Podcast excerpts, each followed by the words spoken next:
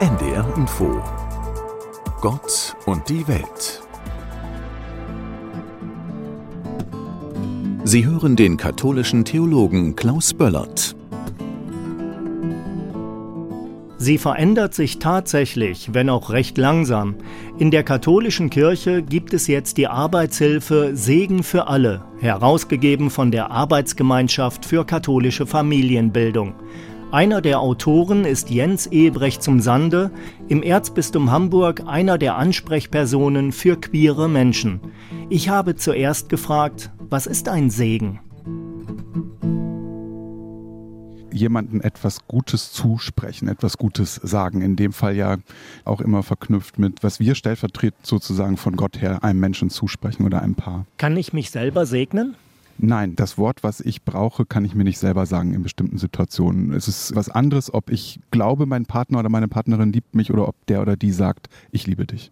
Jetzt wird in der Kirche vieles gesegnet. Es gibt ja dieses Segensbuch, da gibt es sogar Vorschläge für die Segnung von Arbeitsämtern. Wir kennen das von Schulkindern, die gesegnet werden, von Pilgern, die gesegnet werden. Bislang fehlten Liebende, die sich nicht heterosexuell lieben auf dem Weg zur Ehe. Genau diese Situation fehlte.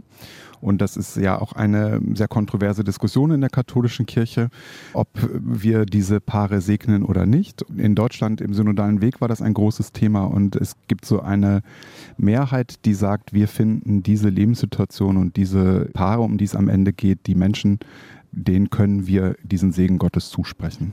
Um welche Paare geht es?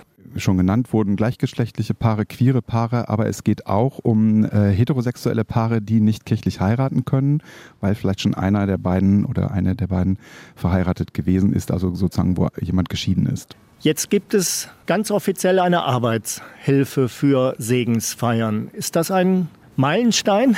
Es ist immer eine Frage, aus wessen Perspektive man guckt. Für viele ist das sicher ein Meilenstein, Paare, die da schon lange drauf warten oder andere äh, Seelsorgerinnen auch, die sich da engagieren.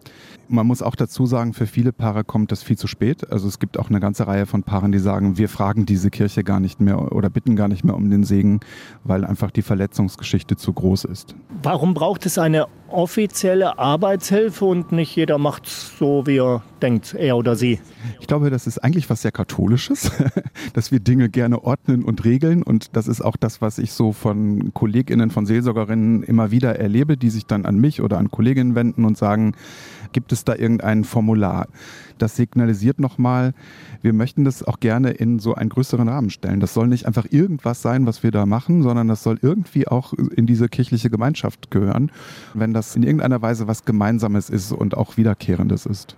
Es war erst wissenschaftlich, denke ich, ein großer Sprung und der wird jetzt nach und nach, habe ich den Eindruck, in der Kirche nachgeholt, dass klar wurde, queer sein, homosexuell sein ist keine Entscheidung, die ich irgendwie mit 17 treffe, sondern ich bin so. Und damit auch so gewollt in der Schöpfung da jetzt etwas platt gesagt, also äh, queere Identitäten sind ja nicht ein Betriebsunfall dieser Schöpfung, sondern nach meiner Überzeugung gehören die zum Schöpfungsplan Gottes, sind einfach eine Variante. Und das heißt ja, ich entdecke dabei nicht nur was über queere Menschen, sondern könnte auch nochmal mein Gottesbild ein bisschen erweitern und mehr von Gott entdecken. Äh, wenn es denn gelingt, überhaupt in Gesprächen dahin zu kommen und man nicht so vorher schon sich so festgehakt hat in bestimmten Positionen.